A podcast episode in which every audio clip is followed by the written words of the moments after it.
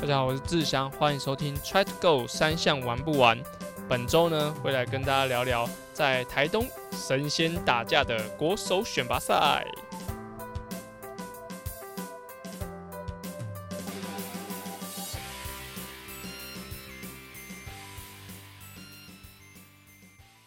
好，我是志祥，欢迎收听 Try to Go 三项玩不完周四的子节目。原本是 Try 样铁人三项频道的内容，目前把它整合为 Try to Go 三项玩不完周四的节目，希望把资讯统一在同一个 Pockets，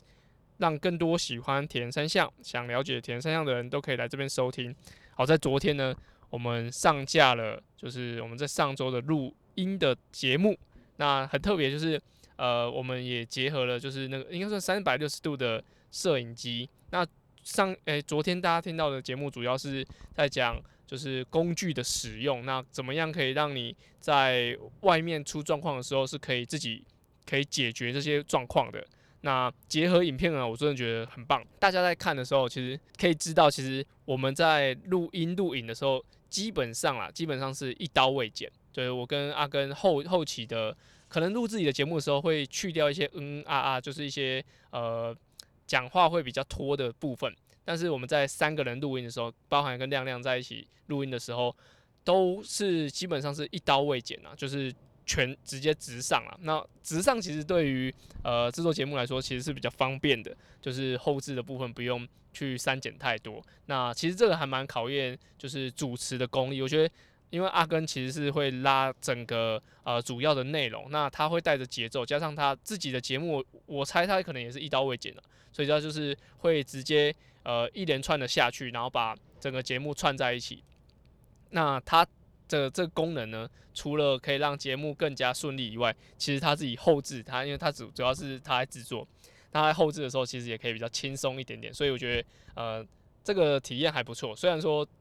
呃，录跟剪都要都是阿根在处理，但是呃，我觉得大家可以看一下 YouTube 的的影片，我觉得真的是所有 Try to Go 三项玩不完里面内容来说，我觉得最有知识量的，包含我自己在录音的过程，我自己都有很多的收获，也问了很多我自己不知道的问题，所以大家可以再回去昨天的节目看一下 YouTube 的的影片，我觉得会是蛮不一样的体验。好，那这一周呢，就是呃二月十二的周六，这在台东会举办国手选拔赛。目前到我现在录音的时间是周三的下午三点，都还没有听到就是任何因为疫情会呃延迟啊，或是呃改变的一个状态。我想可能也因为国手选拔本身就是人数较少的一个赛事，如果加上呃全部的选手，他排排名的号码只有到九十八个，但实际上还要扣掉一些就是凑合的的部分的话，我觉得整个人应该这个八十多个人啊，所以目前都还算是正常进行。那这场国州选拔其实呃最主要呢是有几个赛事来做甄选啊，一就是呃最近的就是五月一号的呃菲律宾苏比克湾，那这一场比赛呢是亚运的，就是九月十六。杭州亚运的决选，那就是这场比赛，假如说选到的人，那他就是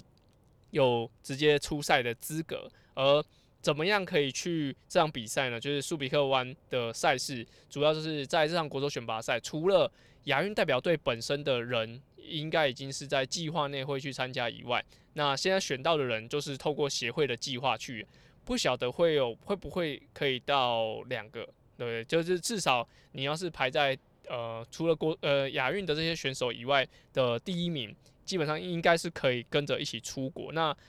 现在也是在观察菲律宾的的举办的情况。如果说这个举办的情况是不太乐观，就像疫情又在当地是呃有点失控的话，其实有可能会呃取消的。那取消可能就会有其他的应变措施。但是呃本周就是国手选拔，所以如果你是想要争取亚运的人，其实都还是有机会。都还是有机会。其实说，嗯，如果真的选上，那在呃苏比克湾这场比赛又必必须要有很突出的表现，才有可能被征召进来。但是这一切都还是有机会的，只是说，呃，当然代表队的的成员他的出赛的几率一定是比较高，因为毕竟他从一开始的初选到中间的很多的选拔，毕竟他们在去年又参加了杜哈的比赛，所以目前来说，如果你是一个非呃培训队的选手其实要参加亚运还是有可能，但是啊还是要看一下接下来这场这几场比赛的状态。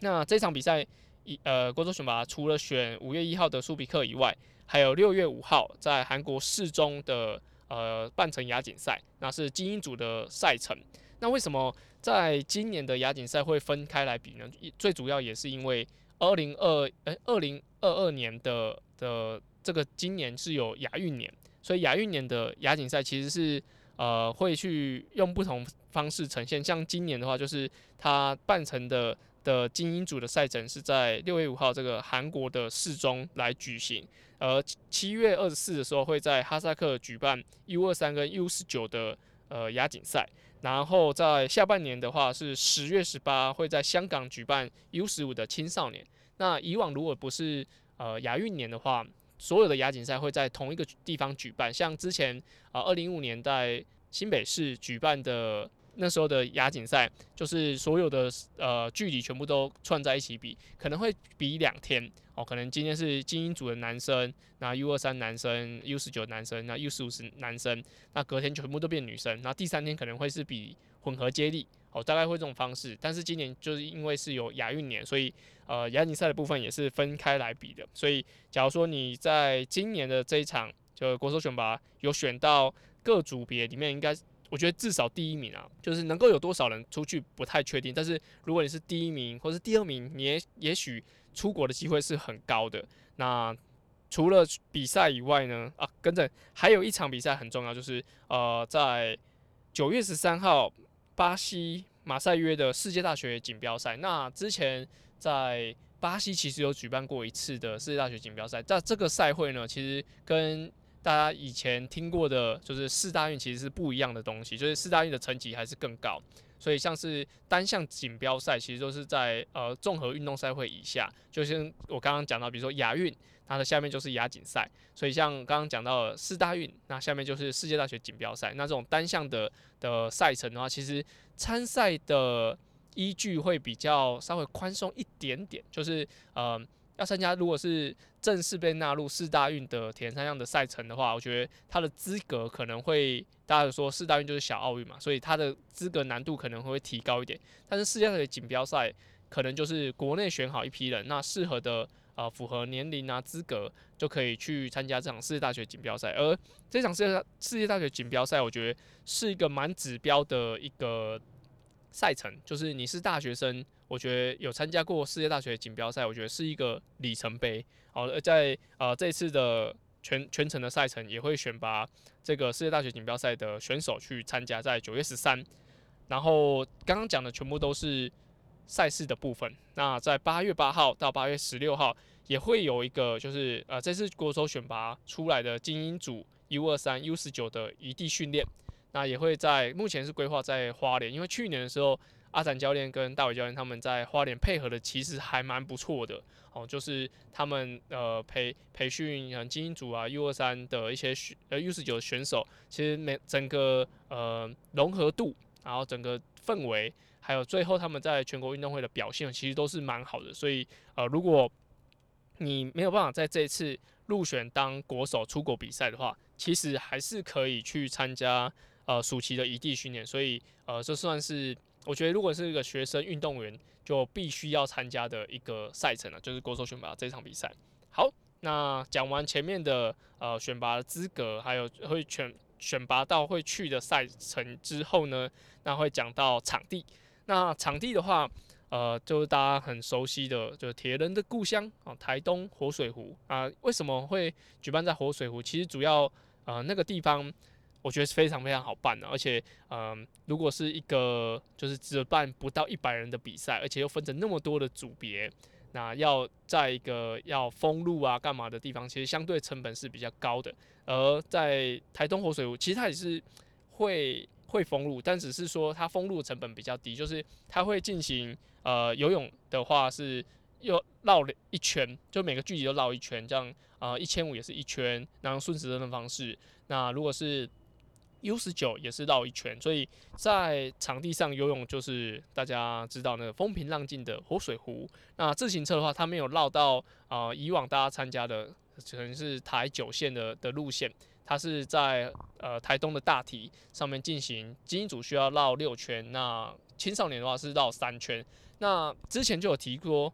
提过说为什么要用绕圈的方式？一是国际趋势，那国际趋势他们的比赛里面都是用绕圈的方式，因为可以增加呃收看度。那绕圈的方式也可以让整个赛程其实是会比较紧张的，就是会比较刺激一点点。所以在国手选拔，可能大家看到地图啊，怎么又是绕台东大体？那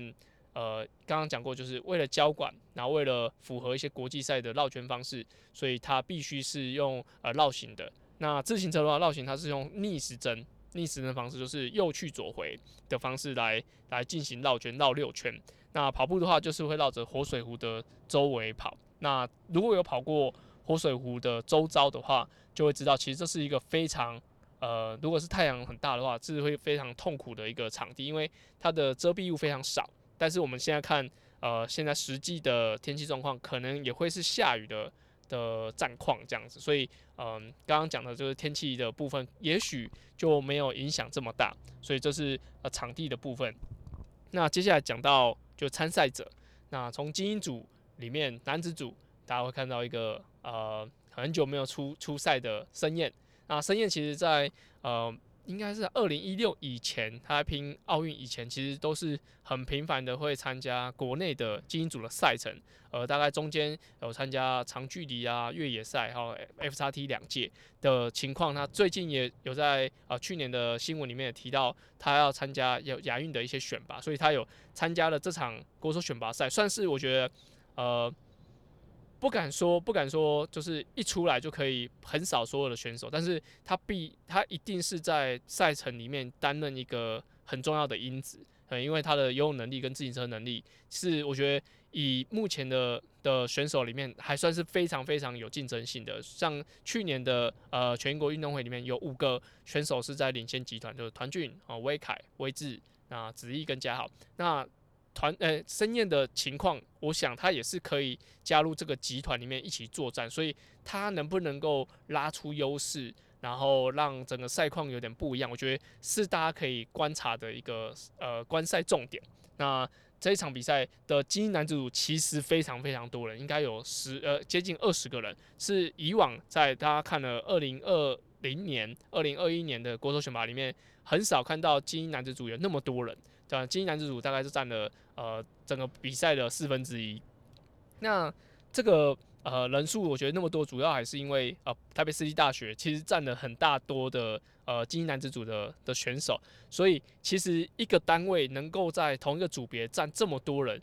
他可能就能够稍微有点左右赛事。虽然说。呃，刚刚提到的那前几个领先的选手里面，也许没有这么多台北私立大学的人，但是如果说呃前面的集团有人掉下来，那他们这这群呃团结一起训练的人，所呃骑车的状态又很好，也许你从第一集团掉下来的的人，他不一定就失去了竞争性哦。对，就是假如说我是第一集团掉下来的人，但是后面集团也许有六七人是呃方向一致，然后呃训练默契很好，轮车的的感觉是很棒的，而且是呃同一个队伍，不会有太多分裂的话，也许在后面的集团是能够有很好的表现，所以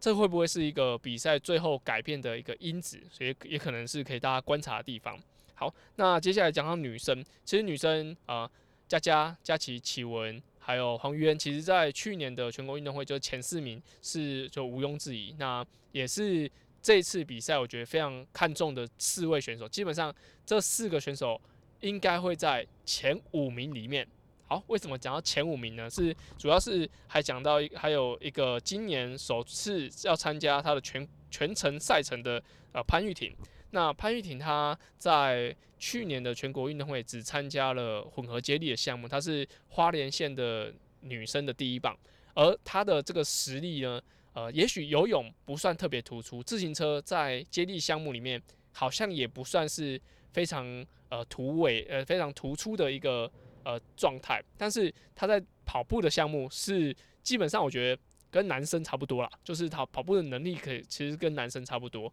那。会不会左右这场比赛？我觉得，呃，也许在游泳、自行车的项目不会是一个决胜的关键。然后他刚刚讲到他跑步非常好，但是呃，大家知呃你。听的人知道，我也知道，独眼龙也知道，所以就知道，呃，如果在脚踏车的部分没有把它拉开的话，它是有可能会在跑步的部分把所有的选手翻盘的。而我自己预测了，如果说在脚踏车没有办法拉一分半以上，一分半以上的话，就是前面的选手没办法领先潘玉婷一分半以上，有可能，呃，潘玉婷就可能会全部把的全部的选手吃下来，然后夺下女生的第一名。这是我自己的预测，一分半，也许一分半有点多啦，但是我觉得一分钟的一分半可以大家去去观察一下这个赛程的情况，所以这也会间接的影响到可能前面。呃，领先的选手，他在自行车的的配速上不会是像以往，就是反正就是大家全部拼跑步，而这个情况是会因为潘玉婷的参加而有可能会有点改变的，所以就在精英男子组、精英女子组部分，我觉得申燕跟潘玉婷来加入这场赛程，我觉得会对整个赛事来说会更精彩的，绝对是更精彩。那也很期待他们的表现。好，那。其实，在 U 十九，呃，U 十九啊，U 十五的呃男女生，其实呃年纪有点差距啊。虽然说我知道几位啊台南的选手或者台中的选手，其实都很有实力，而也也参加过很多国际赛。但是说真的，我对他们的呃近况，其实没有办法像刚刚讲精英男子组、精英女子组这么的呃仔细，或是说这么有看法。但是呃，我分析了一下呃所有参加的人数。就是从二零二零年的 U 十九参加人数是二十人，男男子组二十二人，那二二零二一年是二十三人，二零二二年是二十四人。其实这个人数有稍微在变多，但是就一个一个这样子，一年都增加一个，一年增加一个。而变变得比较多的其实是 U 十五的女生，她原本每一组大概五个五个，那今年变成十个。整体来说，我觉得成长率也许只有十到十五趴。但这十到十五趴其实，呃，是会来参加国手选拔，已经是呃对于参加竞技运动来说，应该算是非常投入的。而且很多代表队，像是呃平哥大的选手，或者台北市立大学，或者是桃园的呃体育会，诶体育总会的田三项委员会，还有像 DVTT EU 铁人啊，高雄市的瑞祥高中的一些呃参加的单位，我觉得他们其实都。对于培训这些基层的选手来说，真的是有非常非常大的功劳，因为呃有他们的的这些单位，让这些小小选手们可以去参加。虽然说大家看账面上人数增加的并不是那么快，但是其实从原本 U 十九升上去 U 二三的，都还有持续在比，等于说这些人实际是有在增加。虽然说呃，我觉得。如果有接下来有全全国中等学校运动会，或是全国中等学校锦标赛，是对于这些呃 U 十九、U 十五的选手能够有一个更明确的目标，因为全中运还有全全国中等学校锦标赛，其实对于学校在推广这个运动其实是有加分的，所以呃当然很希望接下来的赛程能够有更多新血加入，因为新血加入能够让呃。那这些精英组的选手是更知道说，哎，其实不可以懈怠，因为小下面小选手其实就像刚刚讲潘玉婷，她只要马上跳上来，其实就会有很大的影响力。所以在啊整个赛事的发展上，我觉得有这些小朋友跟有些小朋友的教练是非常非常重要的。好，赛事的部分呢，其实跟大家分享到这边，那接下来就跟大家分享我自己的近况。在之前节目其实有跟大家讲说，如果说就是全呃亚运会的部分有呃进一步的消息会跟大家说明，而我也是在应该是在应该农历年吗？农历年前一周吧，前一周左右啊接到一个消息，就是我呃将会继续担任就是第三阶段的亚运培训队的教练之一。然后这个消息其实对我来说有一点点。有一点点冲突，呃，有一点点呃突然，然后有一点点呃有点，其实原原本就已经是呃预计就是离开培训队，然后会会规划之后的状态。结果他现在呃有呃进入下一个阶段，其实对于我自己来说，我可以调整的很快。但是像我太太，她原本有要规划要回去工作啊，然后呃接下来的一些安排，其实都。影响很大了，也也也因为这些，因为假如说第三阶段也可可能就是必须要进入呃高雄的左营训练中心，所以就会呃对整个生活上会有很大的改变，所以对呃对内啦，就是对我们家人，还有主要是我太太跟小朋友来说，会是很大的应该说革命吧，就是也是需要去适应说，诶，那我假如我真的只有周末会回来，或者说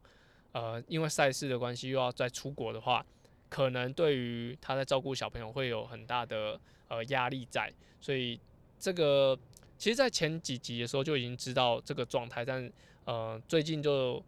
知道把它整理一下心情，跟我我现在面的面对的处境，然后在这个时候才跟大家分享，就是哦我进入了下阶段，但是嗯其实是蛮不容易的啊，因为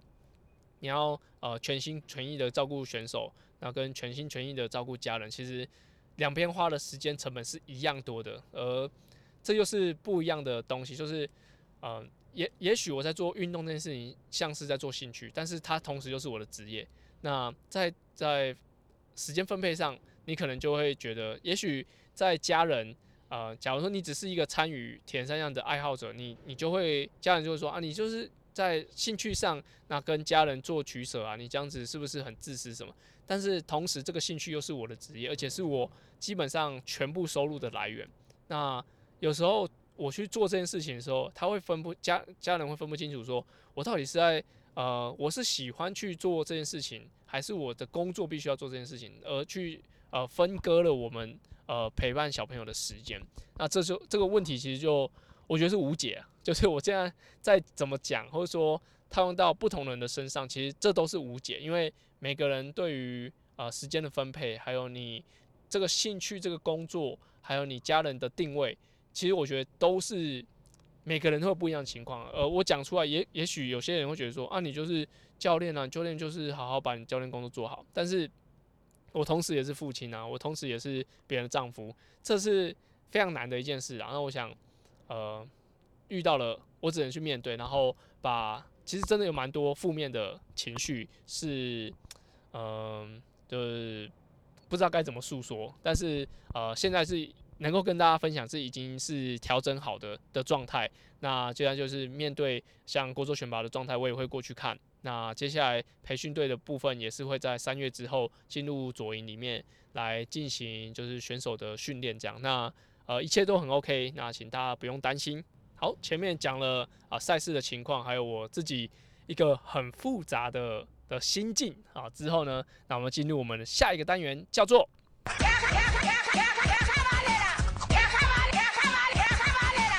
卡卡巴内拉，卡卡巴呢是在 Try 样田三项 EP 五十的新单元，主要卡卡巴呢是源自于口耳相传的 k u s o 故事，而在节目里，这句话我用来审视我自己练的方向到底对不对，有时候骑慢一点。反而会有不一样的收获，而这个单元的灵感都来自于教学，还有听众留言。所以有如果你有问题，欢迎到 Apple Podcasts 或是 Try to Code 三项玩不完的 IG 给我们留言，然后让我知道你的问题，我会在节目里面跟大家分享。那在录制的当天早上，就是今天礼拜三的早上，就亮亮学妹跟我讲说，哎，呃，其实我在听 Kaka 呢，哦哟，会讲出这句话呢，是真的有在认真听。然后，诶，是有知道说这个单元是在讲什么东西的，所以，诶，不错，我我喜欢。如果你是有在听节目的人，跟我讲这个关键字啊，那可能就是我跟听众们的一个呃小默契，就是你讲出这句话，我就知道，哎，这个来行哎哦。这一集的节目呢，主要呢是要跟大家讲到天气哦，因为呃，在过年期间，其实除了很冷，重点又很湿，那要比赛了，要。其实像最近在在协助选手训练，其实他们都尽量要去习惯外面的天气，包含就是下雨天的情况，或者说这个呃气温的情况，都是需要去适应的。所以呃下雨天也不要害怕，因为铁人防水。那除了呃路上的部分需要习惯以外，像我我在前面刚刚讲到，就是活水湖的水温大概就是二十三度。那这是当地的呃地下县长跟我讲的，就是谢拔，好，他跟我讲的，就是跟我讲说这个温度，所以在训练上的调整，也希望选手稍微去适应一下，就是稍微比较冷的环境。那下雨天其实是真的很讨厌啊，那衣服会脏，那车子也会脏，人也看起来会脏脏的。那其实我觉得最主要呢，还是要让你去习惯在不同的场合，能够都可以有好的稳定的发挥，因为在就算是下雨，只要赛事有正常举行，其实大家都是必须要克服一切哦，不论你是衣服湿啊，或者说你热身会有困难这一些的，我觉得都是需要去重新去面对的。那也不是说叫大家出就是下雨就冲出门啊，就是还是有几个小重点是可以大家提醒的。一就是跑步的时候或者骑车的时候，其实耳朵跟头是必须要注意保暖的。呃，我在下雨天骑车的时候，我一定会戴就是有盖到耳朵的帽子。要骑车的时候，那骑车呃跑步的时候戴鸭舌帽，也会把我耳朵的上缘把它一起盖进去。我甚至会戴一些比较有保保温性的头套，像之前那个呃头巾，就是那个骑就是骑车有时候围在脖子上的头巾，有时候我会把它套在头上，就是尽可能让头的部分它脖子的部分是可以呃比较保暖的。那这是我对于你要雨战的。的人的建议。那第二个就是，你可以在出发前多花十到十五分钟，多做一点像开合跳啊、那跨步跳啊、就交互蹲跳的一些热身的方式。那动态伸展，像尤其是小腿、还有大腿前侧这些，还有腰部，我觉得是。像你在跑步的话，会有冲击的地方，都可以多做一点伸展活动。因为你一出去，其实一淋雨，尤其现在冬天，就是你一淋雨，你的衣服一湿，你的温体温是会下降蛮快的。那你要在呃，有点像你身体在发热，然后又在呃淋雨，有点像会有点冲突啦。所以你倒不如是在室内的时候，先把你的温度是把它提升到一个状态，那甚至流流汗，然后有点喘。那出去跑的时候，其实会比较快可以进入状况，而一跑完结束之后，可以赶快到比较没有风的地方。那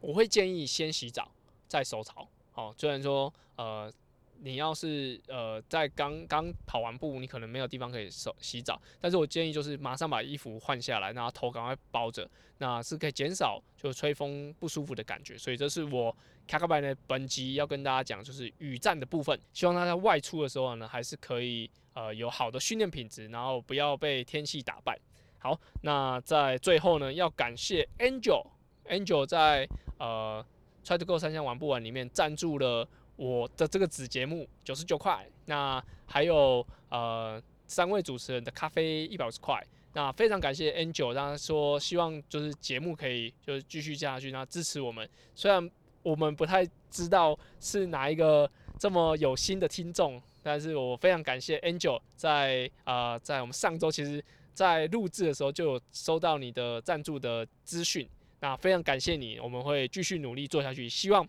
假如说你有什么问题。那在铁人的路上，或是耐力运动路上，都可以由我们来协助你一起完成。好，那跟大家透露一个小消息，就是我们下一周呢会有个来宾，但是不确定能不能在呃下周就准时上架，因为我们约的时间刚好是周三的下午。那我也会尽快的用剪剪赶快剪辑的方式，看能不能赶在呃下周上架。如果不行的话，也许下周就是会有个赛评的部分。而这个来宾呢，我不能说，因为他很凶。那我们就期待一下下周的节目到底是哪一位来宾喽，拜拜。